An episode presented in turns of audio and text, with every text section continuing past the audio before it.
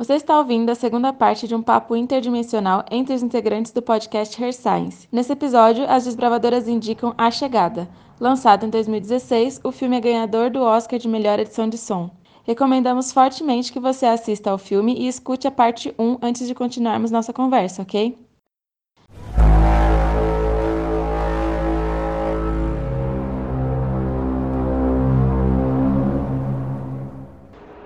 Bom dia, boa tarde, boa noite, boa madrugada, ouvintes. Sejam bem-vindos ao Her Science, o, o podcast, podcast delas. A Nai, a Nai falou de, de umas, das teorias dos multiversos, né? É como se fosse um rio com várias ramificações, com as possibilidades futuras. Eu entendi. Se for isso que você falou, aí eu viajei muito. Eu também, eu também. Eu também pedi isso, então acho que ah. Mas esse, esse negócio do, do multiverso, para mim, nesse contexto, não existiria, como eu falei, as possibilidades. Os multiversos seriam é, cada pedacinho do tempo, que seria o que a gente chama de presente, passado, futuro. Seria esse, esses multiversos de acontecimentos. Mas não, por exemplo, em uma realidade em que eu tenho a chance de escolher um suco de maçã ou um suco de laranja, ou ambas as minhas escolhas coexistem. Eu não acredito que. Não consigo ver, né, nessa realidade, esse multiverso assim, com as duas escolhas uma presentes. Com, assim, por exemplo, a Luro e no passado com filhos sem filhos. É, e aí a transição no, no, nos multiversos é se dá ali. Faz sentido? Faz. Uhum. Faz. É que é bom, sempre bom lembrar que a gente está falando de teorias, né? A teoria de é. Sapir-Whorf, o paradoxo de Bootstrap. E uhum. toda teoria, ela tem que ser refutável, né? É uma característica lá das, das ciências, tem que ter a refutabilidade. E eu acho que nesse sentido, o paradoxo de Bootstrap entra em refutabilidade porque nega o livre-arbítrio e nega essas multipossibilidades do multiuniverso. Da mesma maneira que o multiverso também nega o, o paradoxo de Bootstrap. Mas é muito legal, porque o filme trata isso de uma maneira real, assim, acontecendo. E eu achei isso muito louco. Por isso que, que é um. Ele traz uma mudança de paradigma da nossa leitura Sim. do mundo. E é muito louco isso. Ele traz uma perspectiva a partir do pressuposto que é o mais próximo do real, né? O como seria se essa parada acontecesse seria dessa forma, assim talvez. Até a construção do filme, quando eles trazem o passado e o presente, entre muitas aspas, ao mesmo tempo. Quando ela tá lá, o Zé Tapodes, do nada quarta cena ela tá com a filha, aí depois quarta cena ela tá com o Zé Tapodes de novo, aí quarta cena ela tá com a filha, entendeu? Tanto que a primeira cena do. Ih, eu não sei nem se pode spoiler aqui, mas eu vou dar spoiler. A primeira cena do filme não é o presente, é o futuro. É quando ela tá no hospital. E isso é muito interessante, né?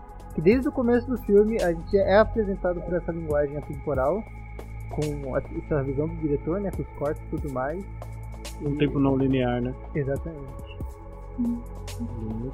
Porque a gente fica até perdido nisso do filme. A gente acha que, que aquela cena dos Octopodes invadindo a Terra, invadindo entre aspas, né? Visitando, não sei se o termo seria esse. A gente pensa que, a, que a, o que aconteceu primeiro foi ela, te, ela teve a filha, a filha dela morreu e aí tá acontecendo aquilo. Aí o que tá acontecendo, ela tá lembrando o passado. E aí só depois que a gente percebe que ela tá tendo lembranças do futuro. Eu, particularmente, fiquei bem triste com esse filme. Ah, isso não, gente. Ah, eu gosto do caos. Eu queria ter visto uma, uma perspectiva diferente. Nem que tivesse um um final alternativo pra coisa toda, né? Óbvio que ia fugir, né? Por sentido que a gente tá tendo pro, do filme, enfim, que o produtor e o diretor tiveram pra questão do filme. Mas seria legal pensar, talvez, numa, numa outra perspectiva de escolha dela. Raul, mas hum. será que não existe nada mais caótico do que você ter controle sobre o seu próprio futuro? Eu acho que esse é o maior caos do mundo, porque é um caos que não é um caos. É como a Tifané falou, são todas possibilidades que, ao nosso olhar, são possibilidades, mas na realidade é, é só um caminho que tudo vai acontecer. Eu acho que não tem nada mais caótico que isso. Eu perder todo, eu saber que eu perdi totalmente o controle do que vai acontecer, entendeu? É tipo. Não, mas- Deve, Entendi. deve ser horrível, tipo, pensar assim, cara, minha filha vai morrer e eu não posso fazer nada.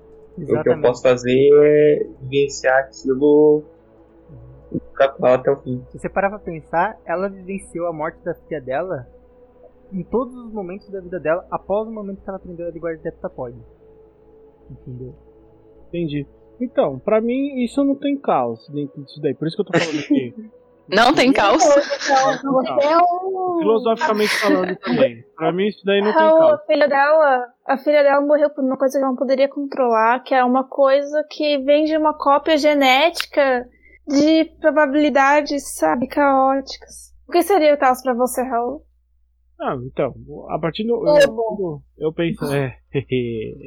A Não, gente quando- joga Gartic, o Raul sempre faz o mesmo desenho, que é uma casinha em chamas. Sempre o mesmo Olha, desenho.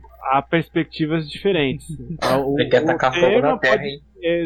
O tema pode ser o mesmo, mas a perspectiva e a forma que eu trago é diferente. Isso que é o caos, tá entendendo? Por mais que, que aconteça. Você deu o exemplo perfeito, Marcela. Por mais que exista ah, a mesma coisa ocorrendo da mesma forma, o caos faça, faz com que aquilo aconteça de formas diferentes.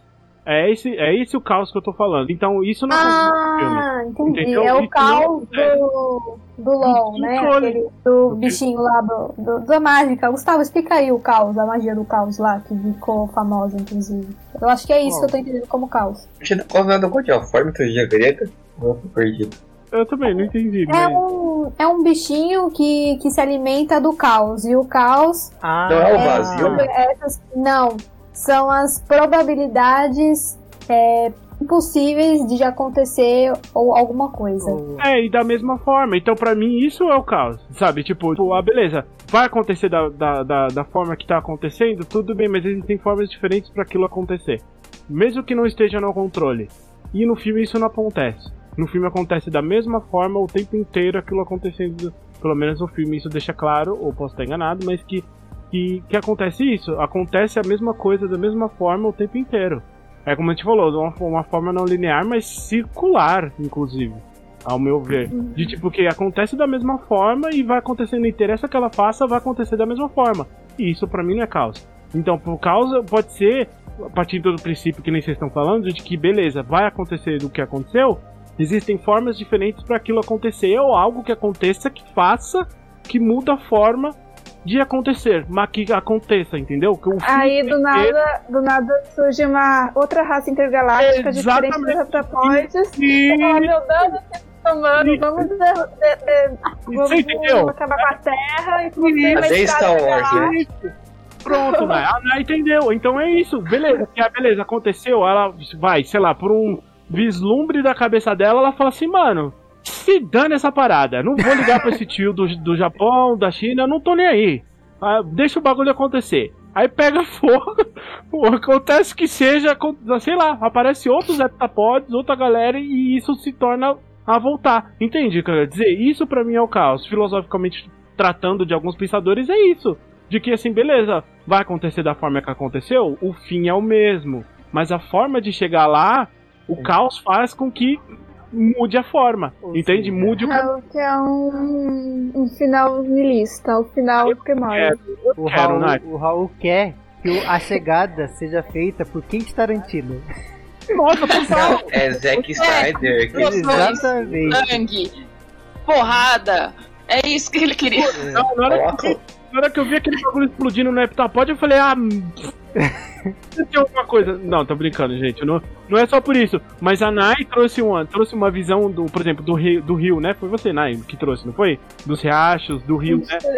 Que, que teve, tem vários caminhos. Se a gente for parar. Olha só, trazendo geografia de novo. Se a gente for parar pra pensar numa nascente, por exemplo, geograficamente pensando, é, ela tem ramificações. Ela toma outras, outras saídas que muitas vezes caem pro mesmo lado. Então ela pode sim ter uma nascente, ela pode se ramificar em 3, 4, 5, 6, 7, 8 rios, mas que vai acabar em um mesmo canto. Entende? Mas aí aquela nascente vai mudando todo o universo que tem em volta dela. Mas Entendeu? Mas- mesmo. Vai Mas alimentando vida, é, vai e fazer mesma- vidas que talvez ali não poderia surgir sem aquela nascente. Então, e aí mesmo aquelas assim, ramificações. ela acaba lá, entende? Então isso é o caos. Porque mesmo que esteja, por exemplo, pensando no rio, mesmo que, que nem o Gu falou, uma ação antrópica no rio e que mude ele de sentido, uma hora ou outra aquela água vai passar e vai parar naquele lugar que ela devia parar, por exemplo. Ô, Raul, mas Então- pensando nesse seu exemplo que você falou, que vão ter outras ramificações, mas sempre vai chegar no mesmo lugar. Você não pensa que você tá. Nesse seu exemplo, né? você, eu tô errado. Se tem várias ramificações e ela sempre vai chegar no ponto B, a realidade não é que todas as ramificações são somente um rio. Porque mesmo assim, por mais que tenha várias ramificações, você não tem controle do que vai acontecer, vai sempre chegar no ponto B. Você nunca vai conseguir chegar no ponto C, sabe? Mesmo mas que é- tenha a, o caos, você não tem controle do que vai acontecer, entendeu? É, e isso E no eu filme não tem. E isso no filme não tem. Entende? Ou No filme só tem uma perspectiva da parada toda. Inclusive, começa no começo do filme. Postando a mesma coisa, os desenhos da menina, o que acontece com ela, o que acontece com a luz. Não existe caos. Existe só uma perspectiva da coisa toda. Né? a gente Mas- entender. por mais que a gente pense, por- ao meu ver, por mais que a gente pense, por exemplo, do tempo linear, a primeira questão que vem na minha cabeça é um, é um tempo circular, por exemplo. A minha- né, nessa questão do filme, posso estar enganado, enfim, não sei como é que é a perspectiva de vocês, mas pra mim a perspectiva de tempo que ela não é linear, porém ela é circular. Os glifos de que, que, que o filme trata. De que o bagulho tá. Tem fim, começo, enfim. É, não tem uma linearidade, mas que é, acontece de uma forma só. Não sei. Possível caos que ele tá querendo nesse filme. Não, o Gustavo acha que eu vou Não, querer tiro por Pera aí, Ó, menor. Não, sem- não é tiro Vai. porrada de bomba. Na cena em que ela tá correndo do general, pegando o telefone, ela tá se surpreendendo com as memórias que ela tá vindo. Entendeu? Então aquilo. Ela não sabia, tipo. Ela não sabia que ela ia saber as respostas do coreano lá, do japonês. Entendeu? Aquilo. aquilo- Chinês. chinês, isso, chinês. Quase, foi quase. Coreano. Ai, meu Deus do céu, Entendeu? vai. Isso Aquele momento pra ela estava um caos total. As coisas estavam assimilando, a, o hardware estava atualizando, aquele era o caos dela. Entendeu? E ela só confiou no caos. Você Exatamente. pode ver que ela confia no caos. Ela fala, ah, eu vou saber disso. Exatamente. Vou saber. Mas é pensar. Ah, ah, perdão, só vou falar isso rapidão. Eu não sei se eu entendi bem o que vocês estavam falando, mas é várias possibilidades que podiam chegar num ponto só. No filme, isso não, não poderia acontecer esse tipo de caos. Porque se ele não tem fim, como que você vai saber que chegou naquele ponto final que você fala que, ah, no fim ia dar o mesmo? Mas que fim? Que não tem fim. O príncipe é o começo e Pessoal. vice-versa. É, então tem que ser só um único caminho mesmo. Não tem como ter outras possibilidades pra chegar. Porque esse fim é em que ponto do, do círculo? perspectiva que o filme traz, né? Uhum, Existe um fim, né? que é tudo. Caos. Não tem caos no filme. Que tem se você- filme. Se você te vê que o caos é justamente a improbabilidade, quando só tem um caminho, só tem uma, um, um fim, então não tem probabilidade, não tem caminhos diferentes. E é muito louco isso, que mesmo assim confunde nossa mente. E o filme começa com o final. Então a gente imagina que é começo, que ela já tinha tido aquela vida, que já tinha acontecido toda aquela tragédia, com toda aquela cor cinza na vida dela e tudo mais. O filme vai ganhando cor depois, né? É, Genial. fotografia é maravilhosa, é verdade. Tem razão. Fotografia do filme. perfeito. Desculpa, Amar. E, cara, isso é. Foi. Mesmo assim, não sendo caótico, foi. Foi. Foi uma coisa que nos faz pensar. Porque a gente não tem memórias do futuro. A gente tem memórias do passado. Não tem como a gente ter memórias daquilo, de uma coisa que ainda não aconteceu. E isso rolava no filme. E por isso que a gente fica tão surpreendido, tão hum, sei lá, fascinado, vou usar essa palavra, pela- pelo acontecimento, pelo que acontecia. História.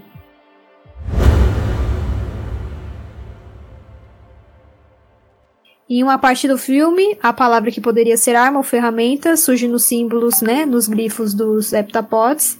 E nesse momento a China resolveu atacar. Daí a gente falou sobre isso, inclusive, que, que lá dentro daquele contexto não, é, eles usavam um, um símbolo que era igual, que nem uma palavra que a gente usa para dois sentidos. É uma palavra só, só que elas servem para dois sentidos. Agora eu não tô conseguindo pensar em nenhuma, mas a gente tem, todo mundo tem. E que ela varia com o contexto. E o pessoal, eles não, teve, não tiveram a sensibilidade de ir lá questionar o que, que você quis dizer com isso, ou o que você. Qual era o contexto e lá re, rever qual, qual era a fala do, do Adeptapod. Eles só tiraram uma conclusão que aquilo ali era arma, que era bélico e queriam matar a gente. Por quê? Porque é assim que eles pensavam, eram os Estados Unidos. Então, tudo que eles têm de história de conquista, de poder, foi através do poder bélico, foi uma história de dominação.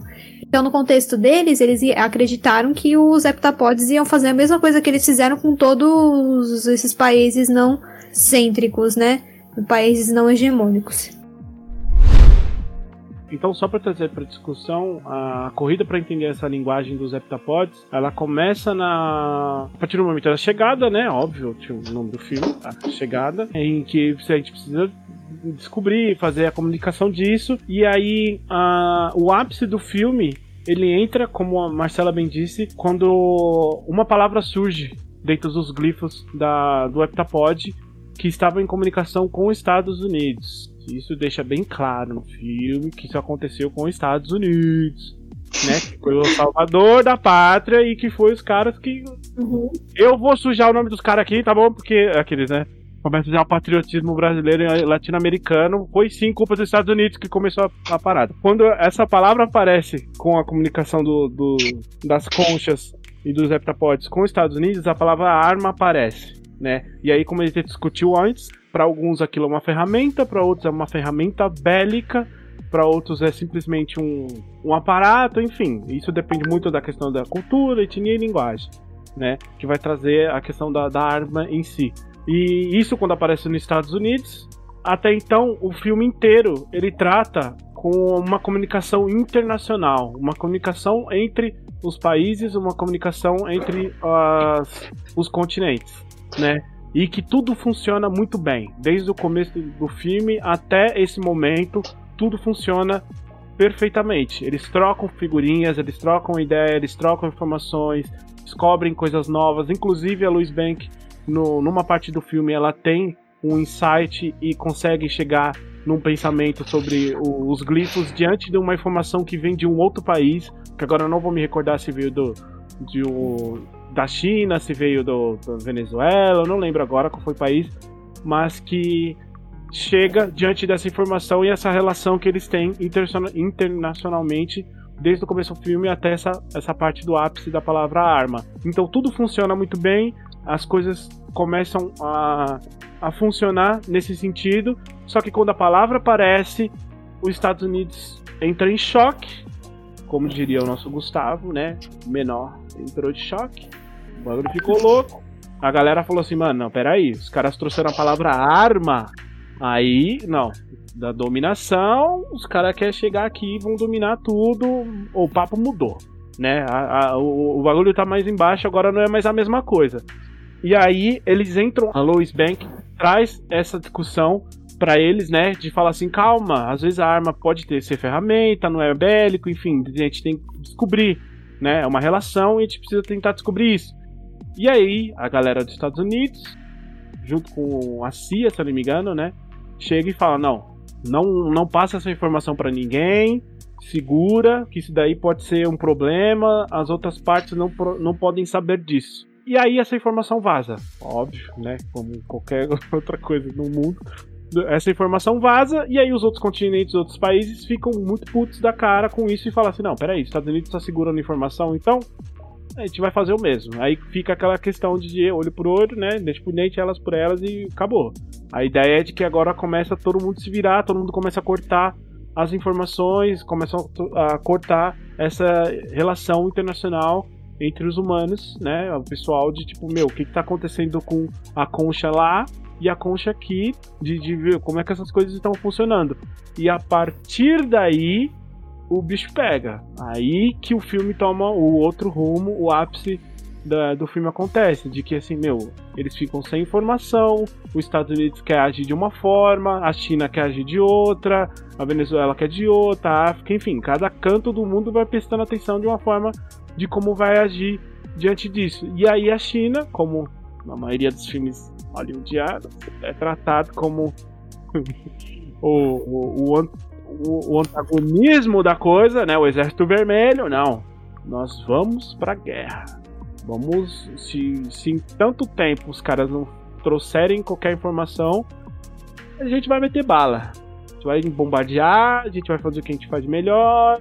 E é isso. E aí que começa a, a correria né, da Louis Banks contra o tempo para tentar entender é, essa linguagem do heptapod de fato para Aquela realidade do, de filmes alienígenas americanos, né? É, exato. Cai um alien na, nos Estados Unidos, aí tem alguém que pensa um pouquinho, racionaliza um pouco mais, tem a pessoa da guerra, mostrar força bélica. Aí tem, tem a pessoa pra mostrar a força bélica dos Estados Unidos, tem a pessoa pra mostrar a racionalidade americana, entre aspas, né? Nossa, olha só como a gente tem pessoas com educação. É, e aí E olha começa... só como a gente tem armas também. Exatamente. E, E essa aí- começa e a, aí a corrida eu- da, da Louis Banks para tentar entender a linguagem do heptapod, né? Desculpa, Nai, pode continuar. Sim. Ou também um antagonismo da Rússia ou da China. Sim. E que isso tá se reverberando também nesse cenário de vacina, né? A mesma história se repetindo. Por isso que eu falei que tinha pano pra manga. Eu falei, ó, se vocês quiserem. Aí vocês querem falar É. Eu não conversei com isso, só conversei com o Gustavo, não conversei com mais ninguém. Sobre, sobre essa nova onda aí, da teoria nova de união entre China e Rússia para. a- Nossa, eu não, não vi isso. Prefiro uma dominação global, cara. É, o exército então. vermelho vai chegar de uma forma que eu É, já é tô uma preparando aqui, ó. A blusa vermelha já tá ali, já, ó. Eu Ela aqui, ó. Não, não. É, edredom vermelho já. já. Exatamente, Bruno. Eu tô Eu Eu suave. também não. Eu tô suave, Bruno. Não tem problema nenhum com isso, não. Já garantia é minha. Já. A teoria é seguinte, vou resumir a- o resumo da ópera.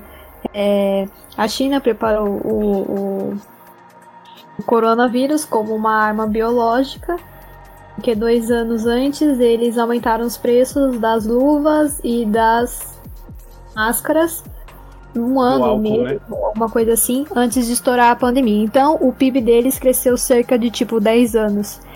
Então existe uma teoria aí de que eh, China e Rússia se uniram a disseminar o vírus pelo mundo e um dos das pessoas que que eh, trouxe essa teoria foi o nosso presidente.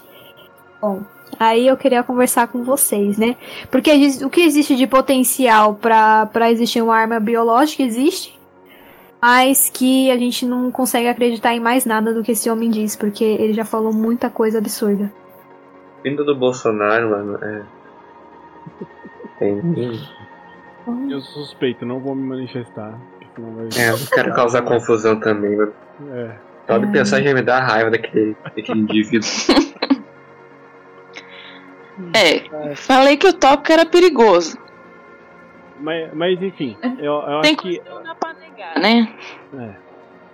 Mas eu acho que é isso. Acaba com essa corrida, né, para entender a linguagem dos heptapods que vai tomar o resto do filme, né? Vai tomar metade do filme para frente, vai ser justamente essa corrida da luz junto com os outros cientistas americanos para tentar salvar o mundo da parada toda da China, enfim, vista como, né? Acho que o Gui vai falar alguma coisa, hein? Fala Gui. É meio desonesto, né? Porque já teve até gente ah, falando que ah, foi a China que criou a vacina e a China também. cri- A China criou uma vacina e a China criou o coronavírus, e aí eles criaram a vacina meio pra ter tanto cara que eh, traz a doença e traz o remédio, aí eu não vou tomar esse remédio também. Então teve gente que veio trazer essa teoria da conspiração até pra atrapalhar eh, a questão da É. vacinação, né, com a Coronavac. E eu não, não duvido muito não desse, desse- de- dessa intenção nefasta do, do Do Bozo. Vermelho. Porque, mano, é- é- ele, ele já, nesse meio tempo todo, ele vem dificultando, né? A Coronavac e um monte de coisa, é o avanço da vacinação. Então, é aquela história. Se Bolsonaro falou contra a China, eu acho que eu sou chinês também, tá ligado?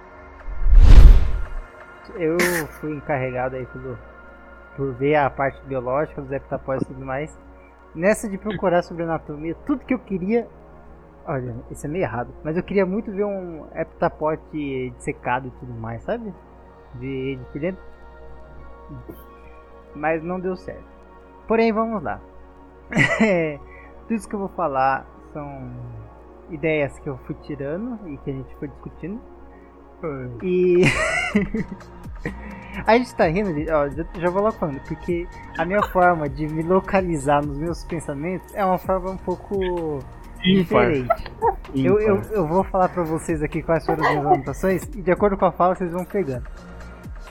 É, desesperos e informações com bases teóricas tiradas do Shuripudim, ET Bilu, truco intergaláctico, Alien vs Predador são sinônimos da briga de polegares, e por final, heptapods são ralos correndo de ponta cabeça. Explique. And here we go. Exato. Agora, É. vai lá, discorra. Esqueceu até tudo. agora só aparece palavras aleatórias juntadas no Chaves, o horário permite, contexto. tudo bem. Palavras-chave, vai. Quando a gente começa a ver o, o filme e ver a anatomia deles, tem o que a gente primeira coisa que a gente vê é um polvo, né? Só que em vez de oito são sete, sete, sete, sete bracinhos, certo? E a gente vai vai nessa brisa e tudo mais, tem nada a ver com o ser humano.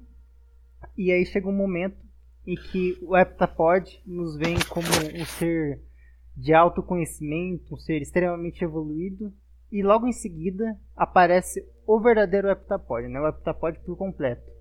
E nesse momento a gente percebe que ele tem uma, uma silhueta, né? um formato que, que remete a um humano. Parece que ele tem uma cabeça humanoide, um tronco humanoide, só o pezinho dele que é, é as mãozinhas. E entrando nisso daí, eu acho que já, já- a gente já traz a crítica, que é muito legal, porque quando a gente pensa em um animal ou um ser extraterrestre que não é inteligente, a gente coloca ele como algo fora do humano. Mas como quando a gente coloca ele como um ser pensante, a gente traz ele para o humano. Aí eu peguei uma referência do Alien vs Predador. Por exemplo, o Alien, que é um bicho que aparentemente não pensa e só age por instinto, ele não é humanoide. Já o predador, que é aquele cara que é, estrate... que é o alien estratégico, que tem várias ferramentas, que Racional. sabe racional, que sabe se portar em diferentes, diferentes lugares, ele é bípede e tem uma cara que por mais que a boca dele seja diferente, é humanoide. Ele chega até a ter o, o cabelinho dele, entendeu? Então sempre quando a gente traz um ser pensante, a gente remete ao humano, porque a gente não consegue pensar algo que pensa que não é parecido com nós, né?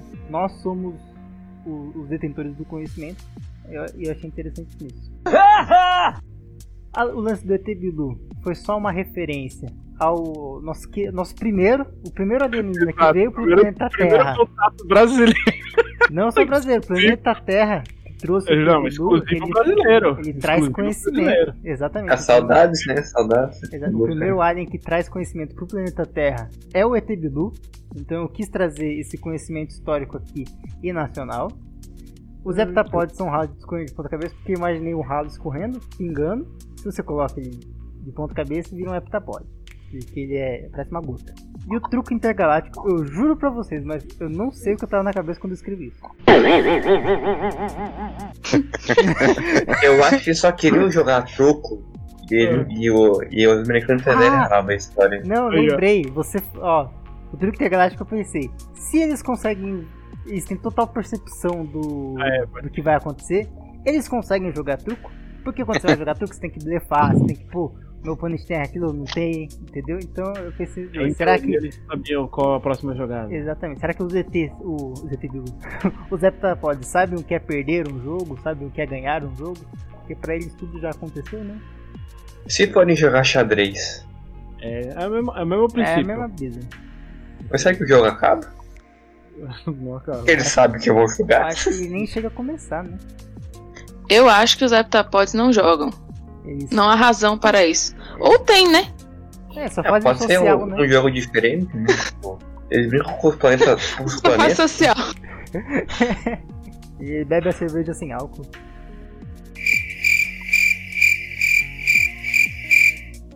É, eu vou retomar o que o Gustavo falou sobre os povos, né?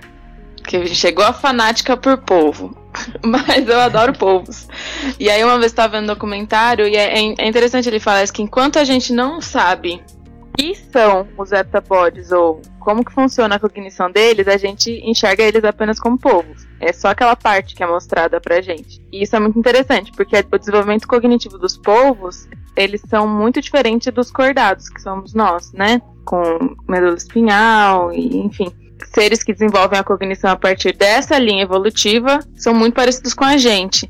Agora, a gente, como ser humano, não consegue compreender uma cognição tão grande quanto a do povo de uma linha evolutiva tão diferente. Parece ser muito diferente da gente, ele tá se apresentando só como um povo, que é aquilo. A gente não entende essa linha evolutiva, como se deu nesse planeta, e a, a gente não consegue entender como eles são tão inteligentes. Quando eles mostram o corpo inteiro, que aí parece humanoide, que aí é quando eles conseguem estabelecer esse contato com a gente, quando a luz consegue se comunicar com a gente. Com a gente, não. Eu não sou um heptapod, mas quando eles começam a se comunicar com os heptapods, que aí é, ele se mostra como humano e ali ele tá mais próximo da nossa cognição. Tem então, todo esse simbolismo cinematográfico, né? E que a gente achou muito interessante.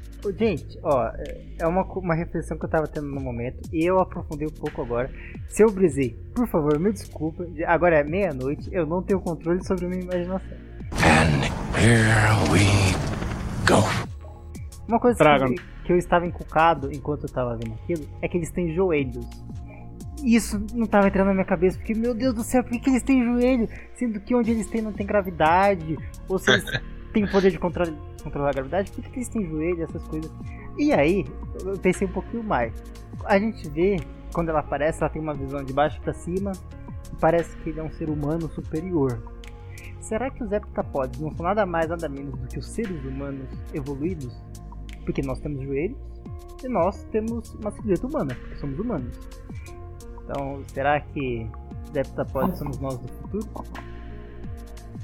Joelhos são a prova de. Joelho virando uma. Nem joelho só serve pra doer no futuro quando você ficar velho. Exatamente. É.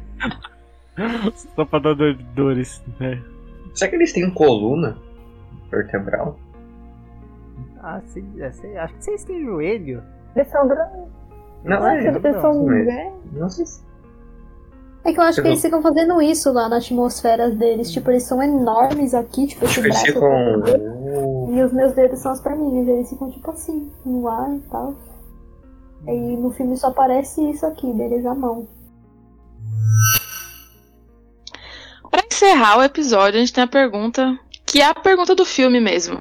Se você pudesse ver a sua vida do começo ao fim, você mudaria os acontecimentos? Vai, quem responde primeiro? Eu vou responder por último. Mano, isso é muito difícil, cara. Mas a questão é assim: entre tem escolha de mudar, você vai ver e tem que aceitar. Tem esse também, né? É. Se me derem a escolha, acho que sim, cara, com certeza. Mas se fosse seguir a lógica do filme, não tivesse escolha, só pudesse, pudesse ver tua história, isso não pode mudar nada, só aceitar e pronto. É, não, não teria muito sentido essa pergunta. Mas eu acho que a pergunta ela leva o sentido de que é, levando em questão o contexto atemporal, entende? Não precisa ser no contexto do filme, mas é uma questão de tipo de tempo não linear, entende? Não que precisa ser na perspectiva do filme, né? Como a gente viu que é uma coisa que está predestinada, etc. Mas uma questão de tempo não linear. Vocês mudariam o futuro de vocês? Ou, ou alguma coisa nesse sentido? É, ou, é, mudaria alguns acontecimentos pra. pra Difícil essa pergunta, né? Porque o futuro a gente não sabe. Exato. Muito é caso é feito também, né? É. Dá tenho, pra falar do agora, né? É, eu tenho, eu tenho uma, uma perspectiva diante disso né, como cara das humanas, né, sendo chato filosófico para variar, eu, tra eu trago uma, uma perspectiva que, assim, pensando em questão de, de identidade, das pessoas que nós somos hoje, que nós nos tornamos, são a base daquilo que já aconteceu com a gente. Então, se eu sou o que eu sou hoje, foi graças ao que aconteceu comigo, certo? Levando isso em consideração, então, eu não sei se eu mudaria algo diante do, do futuro do meu passado, enfim. Porque o Raul que eu conheço, o Raul que eu sou, foi dado aos acontecimentos que, que eu tive durante a minha vida, enfim, a experiência que, que, que me alcançou e, e, e eu tive. Então, dado isso, eu não, não conheço, desconheço um, um outro Raul, a não ser esse que vos fala. Então, eu acho que eu não mudaria nada. Seria esse eu mesmo, enfim. Óbvio que uma coisa ou outra a gente fica tentado, né? A gente vê umas cagadas da vida aí, você fala, oh meu Deus do céu, era só ter falado isso. Sabe, era só ter falado boca. Sabe, era só ter ido pela esquerda e não pela direita, algo do tipo, a gente fica assim, tentado a querer mudar. Ai, mas é. se nos tornou, Uhum. acho que se, se eu sou o que eu sou, é graças. Eu me Essas vejo mo- obrigado a concordar com o palestrinho. É, eu também. Eu também, mas com acréscimos. Tipo, é uma pergunta muito de gostar de si, né? O que você é hoje. Então tem muita É. coisa nas nossas vidas que são que acontece são uma merda que você fala, tipo, nossa, queria muito que isso não tivesse acontecido comigo. Tipo, por exemplo, violência, essas coisas. Assédio, na questão de ser mulher e tudo mais. E sobre diminuição, sobre. sobre alguém tentar te diminuir ou alguma coisa nesse sentido que a gente sabe que vai ter sempre um infeliz tentando diminuir você, mas é porque ele é bem pequenininho, bem menor do que ele fala de você.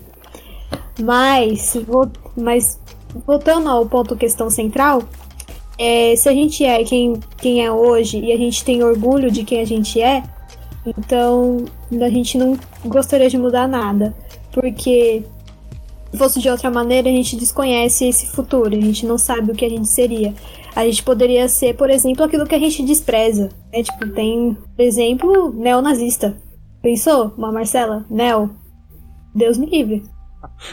É, me- é, é Não.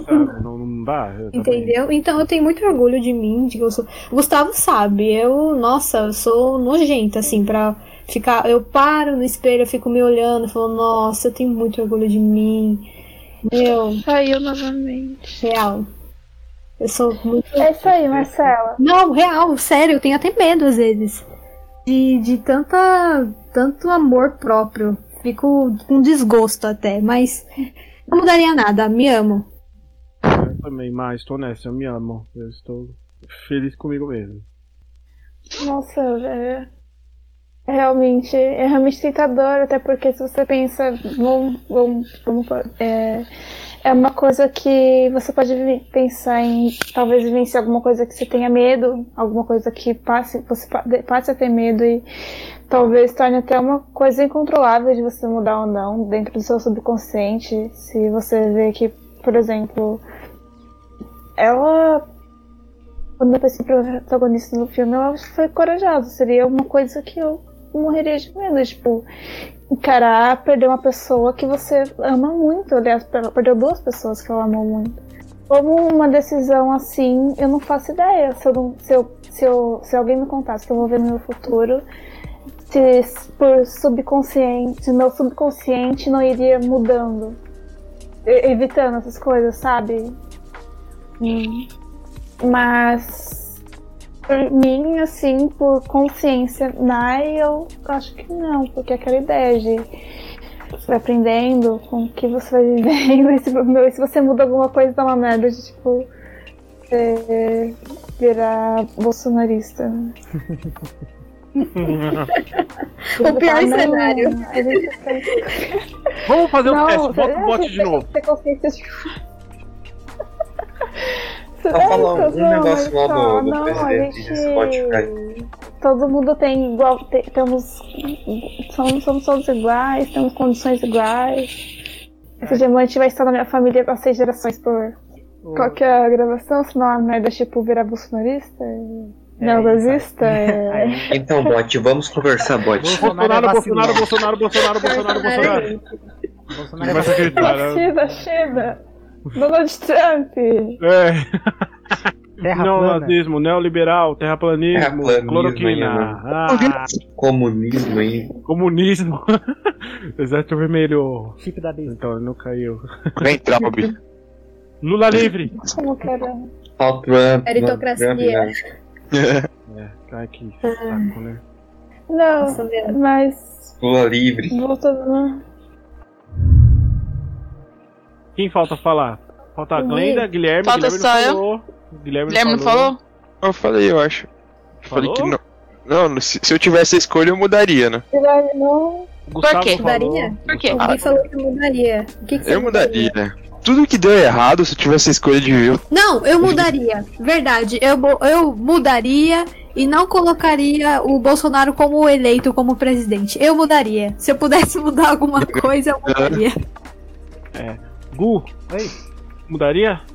Ó, o- eu, eu ia falar que não, mas o que a Nai falou me fez refletir bastante.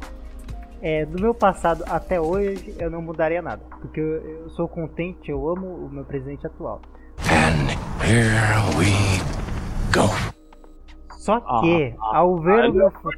Eu já até Não. sei o que, que você Cara, tá não, direcionado, senhora Marcela. Ó, eu não vou falar nada. Continua, Gustavo, vai. Quero ouvir. Diga. Mas Olhando pra ao- você. Mas Vai. ao meu futuro, é o que a Nai falou, é, tem muitas possibilidades, muitas coisas podem acontecer, sabe? É, então. ah, mano, na moral. Não dá, não. Então eu não sei se o que eu visse no meu futuro não me faria tomar decisões diferentes. Entendeu? Ele falava Marcela como se eu soubesse. Entendi. Por que, Gustavo? Não, agora explica. Por que que eu disse o violão. Não, mano. É. Hum? É- Não, é isso mesmo. Ele deixou a ênfase, Marcela, no estado, no meu estado atual. Louco. Você não tem noção da paixão do que ele disse. Carolinos. No meu estado atual. Coloca o, o bot de música Nossa, eu romântica. vou colocar esse Whisper agora. A música do, do, carro, do carrossel lá. Contexto, gente. Marcelo e Gustavo na mão. Pra quê? É, pra contextualizar vocês, Gustavo e Marcela são um belo casal lindo, maravilhoso, os dois chuchuzinhos. E coraçãozinho. Ah, entendi. Então o estado atual dele é o nosso relacionamento. É, Ele não tem, ele não vive mais nada. sacou? Pegou? Pegou? O bicho pegou. Esse moleque, ó, esse aí é mandrake. Nada. Se a ver. Gustavo, Entendi. Nossa, eu tive outra leitura. viu? Ô, ó, então explica, Marcela. Agora eu tô curioso.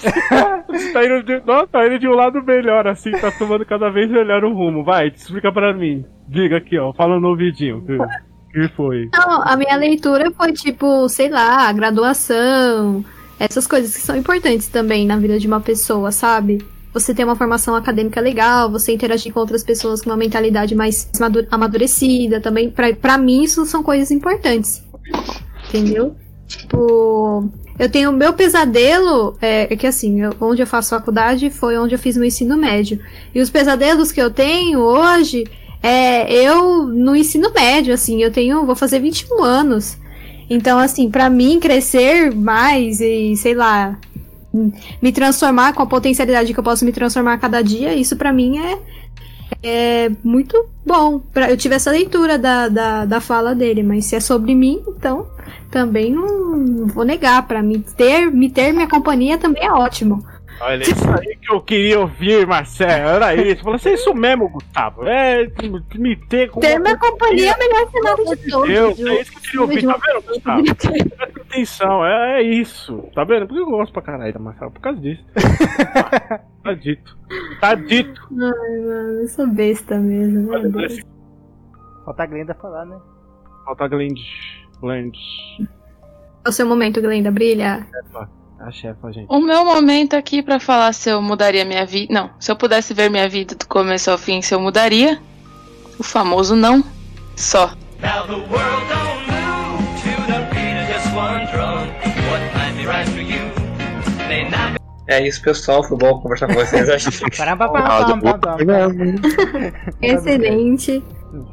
Isso aí, gente. Comentem depois lá pra gente também que tá no Instagram aí. Eles, o pessoal que tá assistindo. Vocês mudariam? E aí? O James Blunt também não mudaria.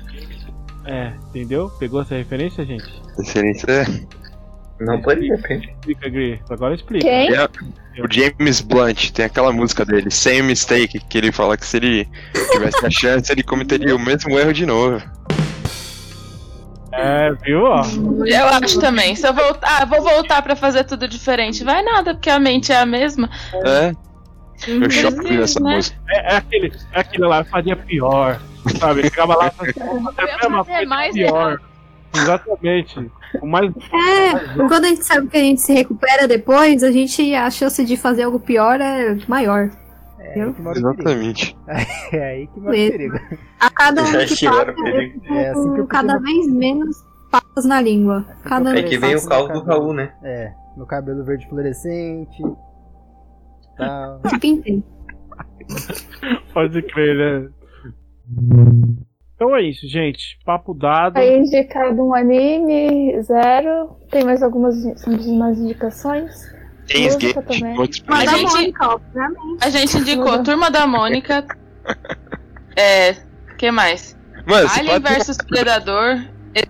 Eu não, não sei o O nome. filme é chegada, pelo amor de Deus, O né, gente? filme- Duas horas de bagulho, assiste, né? Amy Adams, Jeremy Renner, só É gente boa no filme. A gente recomendou, acho, também. Castelo Ratimbu lá no começo. É. Eu quero fantasma. Bom. A gente recomendou músicas, Luiz É, Gonzaga. autores, e foi completo. É isso aí. Legião Urbana. Restart. A gente, a gente não recomendou Restart. Craig, Ave também uma. É, não A recomendação. gente não recomendou o Craig, porque ele tá aqui agora com a gente, mas É. a gente não sabe até quando. Só porque eu falei tão bem A desse gente bot se descobriu com o. Craig meio Neo, entendeu? Porque veio com defeito de. Que ódio. Io! Craig E uma tem um que- enviesado. E uma pena que hoje não tivemos a buzina da, da Glenda. Durante a Cal, que seria muito interessante ter isso na gravação. O, o tio vendendo alguma coisa. Meia-noite, né? É. Teria que. Também não teve vizinho Ah, é. brigando. Também que ocorre nesses horários, bastante alto. Pancão. A gente vai comprar uma Ah. buzininha só pra fazer de lembrança. Vai ser o. Pode deixar. né? Temos os doguinhos. A Marcela faz a, a trilha sonora da buzina. Dessa nossa viagem interdimensional, fica aqui o nosso adeus. Te esperamos em um futuro próximo, se é que ele existe. Créditos do episódio: Locução: Bruno Rodrigues, Glenda Bolzan, Guilherme Fortes, Gustavo Oliver, Marcela Guedes, Nayara Amaral e Raul Rosa. Edição de áudio: Guilherme Fortes, Gustavo Oliver e Raul Rosa. Arte da capa: Bruno Rodrigues e Marcela Guedes.